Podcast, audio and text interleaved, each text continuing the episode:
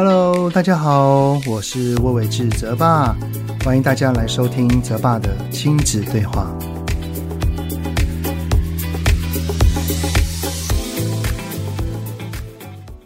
Hello，你们好，欢迎收听泽爸的亲子对话，我是亲职教育讲师魏玮志泽爸。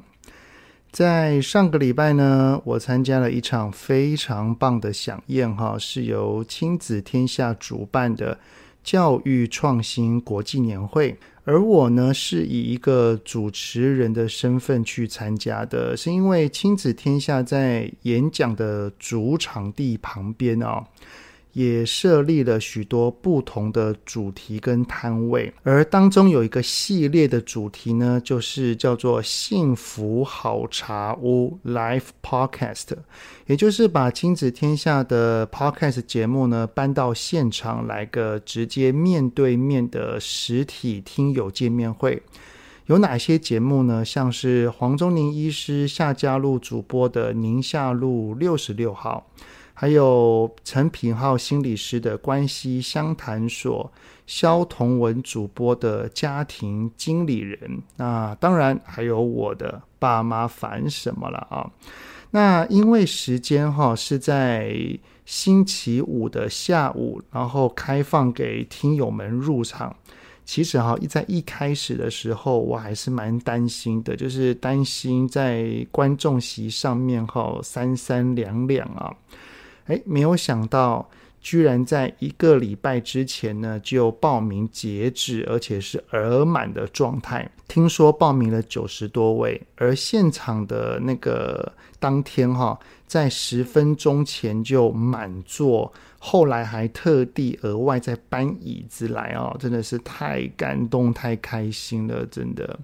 那当天呢，有有来到现场的你们，真的很谢谢啊！因为有你们的参与，才能够成就一场非常好的听友会。而我的来宾呢，是那个四宝胎妈妈，那个 Samantha，她分享了许多自己的生命故事，哈，就是从怀了四胞胎的开心跟惊吓。还有照顾四个宝贝的手忙脚乱，然后一路到现在升到高年级的青春期，以及还有他后来也有聊到他整个创业的过程。那这一些精彩的故事呢，都会在这个礼拜四亲子天下的 Podcast 频道里面上架，所以请找寻“爸妈烦什么”哈，这个这几个关键字。而当时在访谈的时候呢，我跟 Samantha 呢就聊到了一个关于幸福的概念，就是如果希望孩子要能够懂得如何追求幸福，其实爸爸妈妈要先自己感到幸福，而这份幸福的感受哈，不一定是物质上的满足，而是在育儿的过程当中，要能够先关照自己的内在状态。我们是真心的享受当下，无论心情是开心的还是难过的，都可以好好的接纳自己的每一个状态，没有压抑，没有隐忍，是能够如实的向孩子表达，以及跟孩子做出最真实的连接。只是上述这一切哈，并不是容易办到的事情，只是我们该怎么做呢？好，那这一集的主题哈，我们就来聊一聊。我们要如何关爱自己的内在感受呢？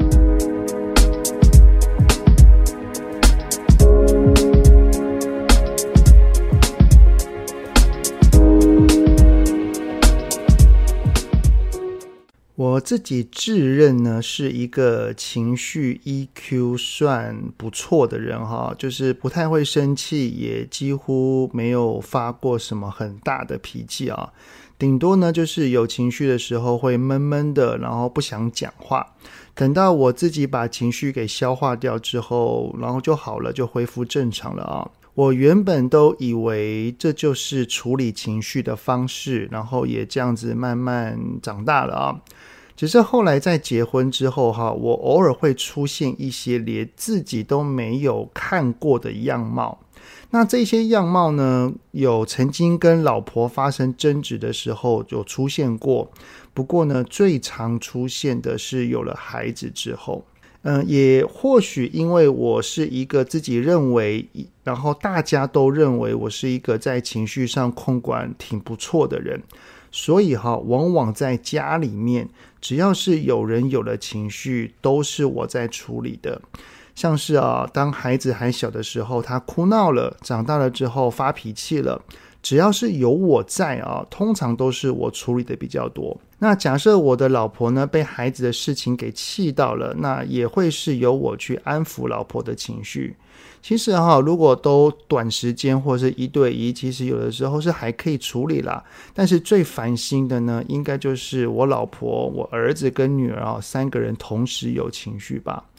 我还记得有一次呢，我们人在外面，然后我印象当中啦，是儿子跟女儿呢，他们在吵架。我跟老婆一开始是一起处理他们的纷争，但是讲着讲着哈，老婆也有些生气了，好像呢在那个当下对孩子说了一些情绪上的言语。我听了，立刻转头去制止老婆哈，再继续说下去。我我的本意是啊。既然已经有两盆火正在烧了，我们没有必要在火上加油。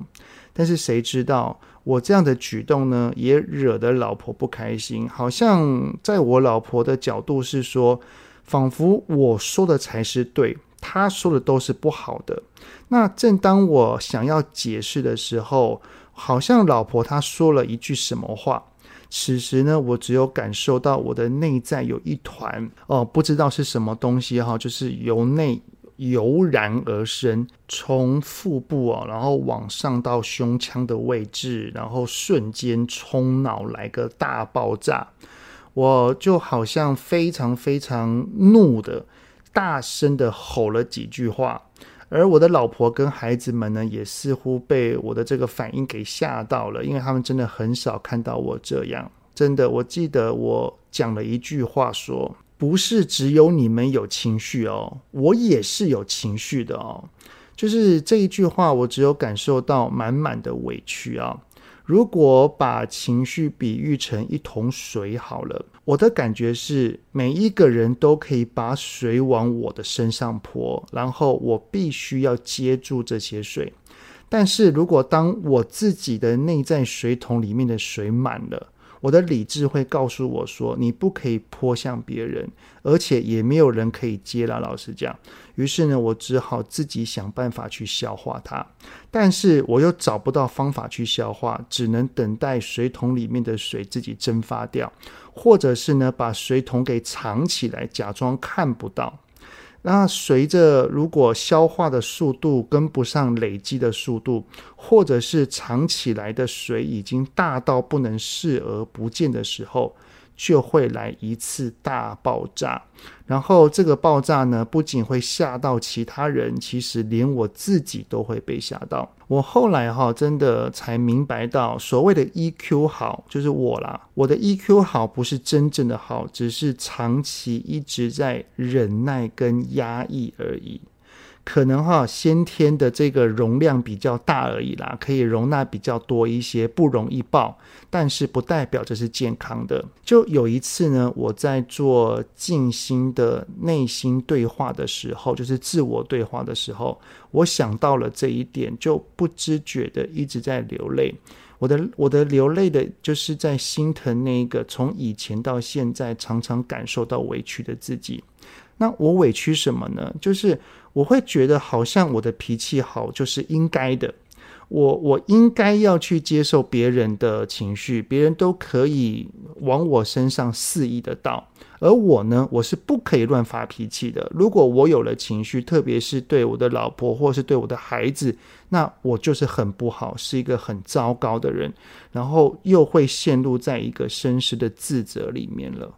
我会想要去了解我自己内在情绪的主因，哈，真的那个出发点是为了我的女儿。如果有听到我先前 podcast 的呢，或者是有在追踪我的粉钻的听友们啊，应该对于我女儿的情绪是略知一二了，哈。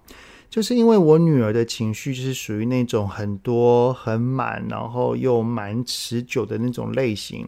有的时候呢，还会再加上一些哭闹啊、尖叫啊、不理人啊，或者是做出一些想要惹怒大人的举动啊。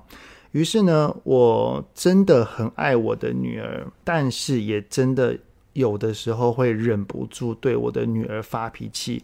我就发现到，我对她生气的频率度。比以往相比，真的高出蛮多的。只是有的时候还是会蛮后悔的，就是属于那一种一次性，就是累积满了之后大爆炸的时候，然后就对他的一些吼声啊，或一些举动啊，就真的蛮后悔的。就是这样让我有了想要改变的契机。就是他可以有情绪，因为他就是一个孩子嘛。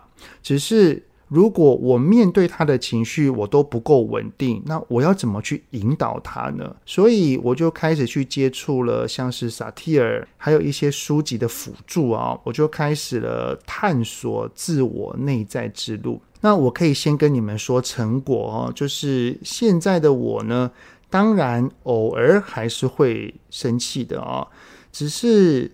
以前呢，仿佛是就像刚刚所举例的，如果内在的情绪是一个水桶的话，哈，里面的情绪的水哦，涌出的时候会慢慢的累积，累积到满了受不了了，然后就整个倾倒，然后爆炸。但是我现在的状态呢，就是当我的内在水桶有水涌出来的时候，我会主动的觉察到、发现到。然后呢，是有能力去控制这个水量不会再增加。接下来呢，能够找到方法，例如在水桶的下方挖一个孔，让这些水慢慢慢慢的流掉。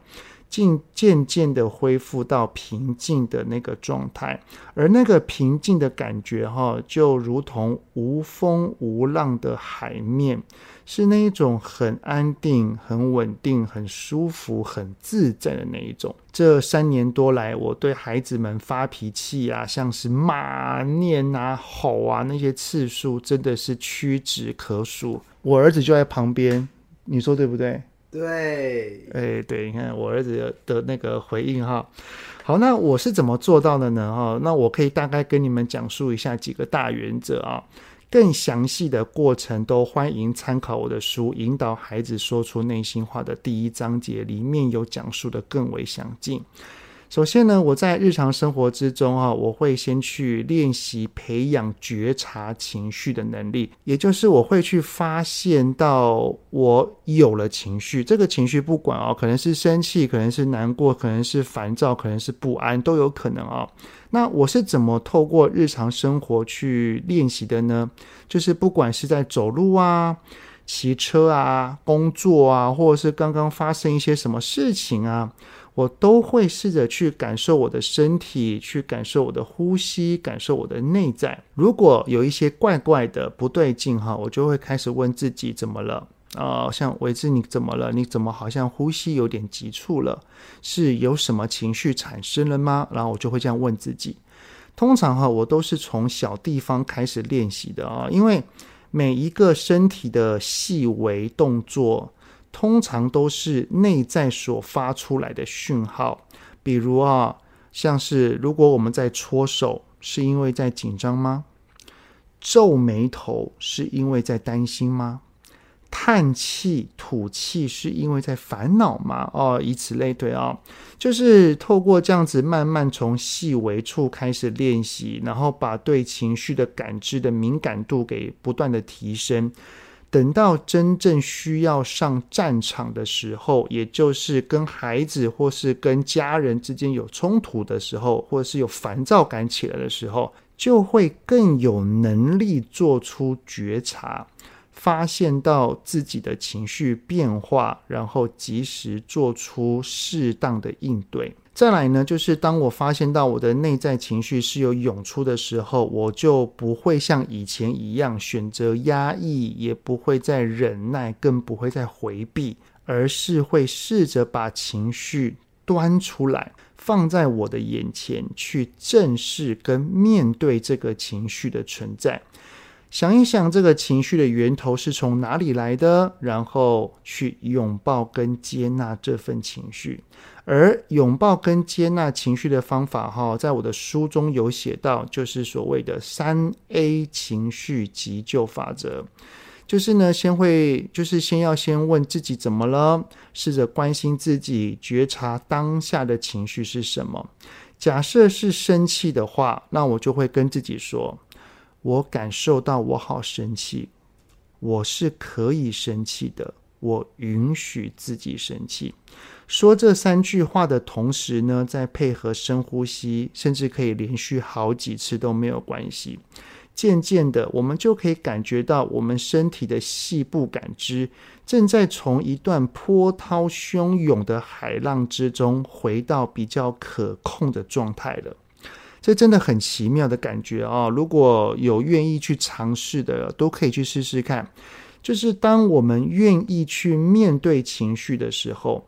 情绪对我们的影响就会开始逐渐变小了。然后呢，等到情绪比较可控之后呢，我会去做一些事情来调试心情，像是去跑步啊、听音乐啊、看书啊，或者是冷静处理呀、等等的啊，这些方式，也就是找到一个调节的方法，让我内在慢慢回到如同平静的水面一般。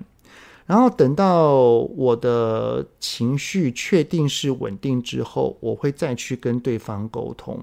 而沟通的时候，我也会把我的界限表达清楚。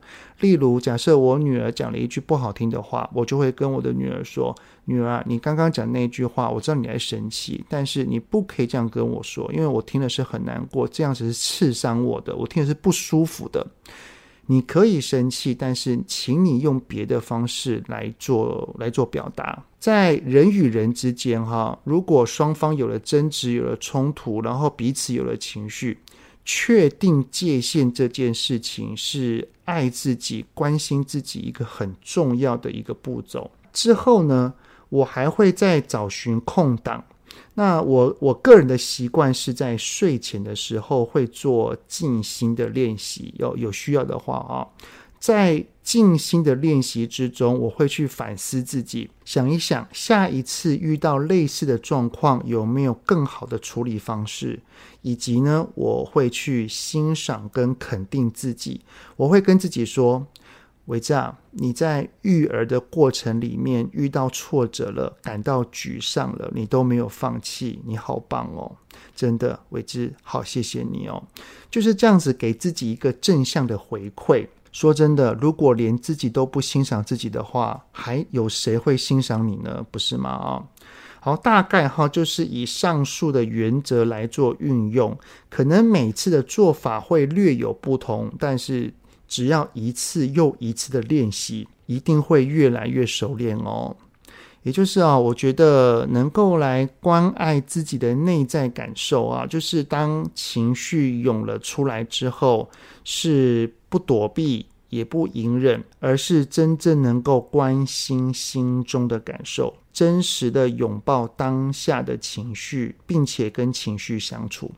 只要愿意接纳自己。理解自己，并且欣赏自己，我觉得这就是把自己给照顾好、爱自己的一种方式。只要当我们的内在被自己呵护了、关爱了、照顾了，就能够有足够的空间来接纳他人，也更可以有能量来跟别人做连接了。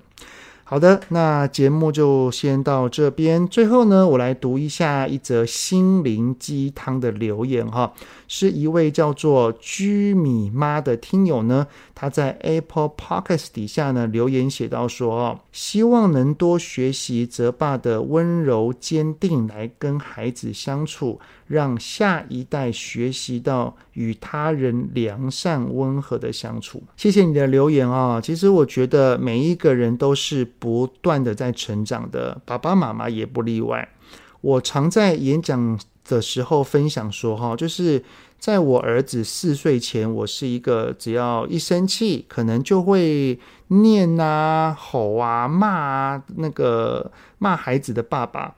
但是在这十年的时间，我慢慢的练习，我期许自己是一个一天比一天进步一点点的爸爸就可以了。我用先前所说的方式来稳定自己的内心，多给自己一些关爱。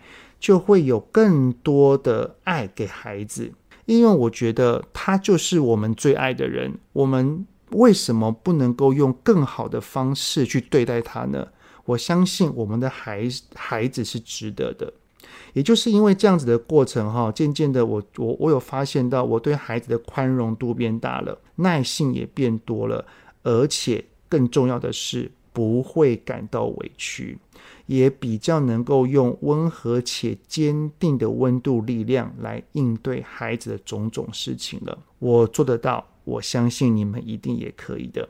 好的，很谢谢你们的聆听。有任何想听的内容，都欢迎在 Apple Podcast 底下先五星按个赞，然后再留言告诉我哦。泽爸的亲子对话，我们下次再见喽，拜拜。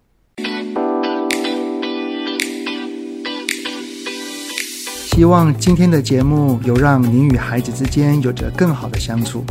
欢迎在各个收听平台订阅泽爸的亲子对话。如果是用 Apple Podcast，请以五星按赞给予肯定，也欢迎留言，我们一起讨论哦。如果有想要听什么亲子的议题，请欢迎告诉我。愿天下家庭的亲子关系能够更好。泽爸的亲子对话，我们下次见。